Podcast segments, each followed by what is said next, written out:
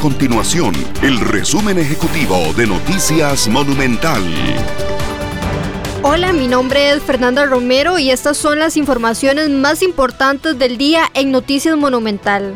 El sindicato de la Policía Profesional de Migración alzó la voz por el poco personal con el que se cuenta en el Aeropuerto Internacional Juan Santa María para atender a los viajeros que ingresan al país durante las tardes.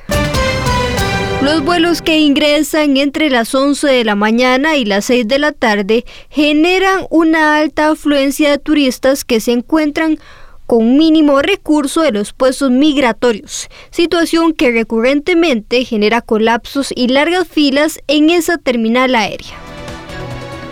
Estas y otras informaciones usted las puede encontrar en nuestro sitio web www.monumental.co.cr. Nuestro compromiso es mantener a Costa Rica informada.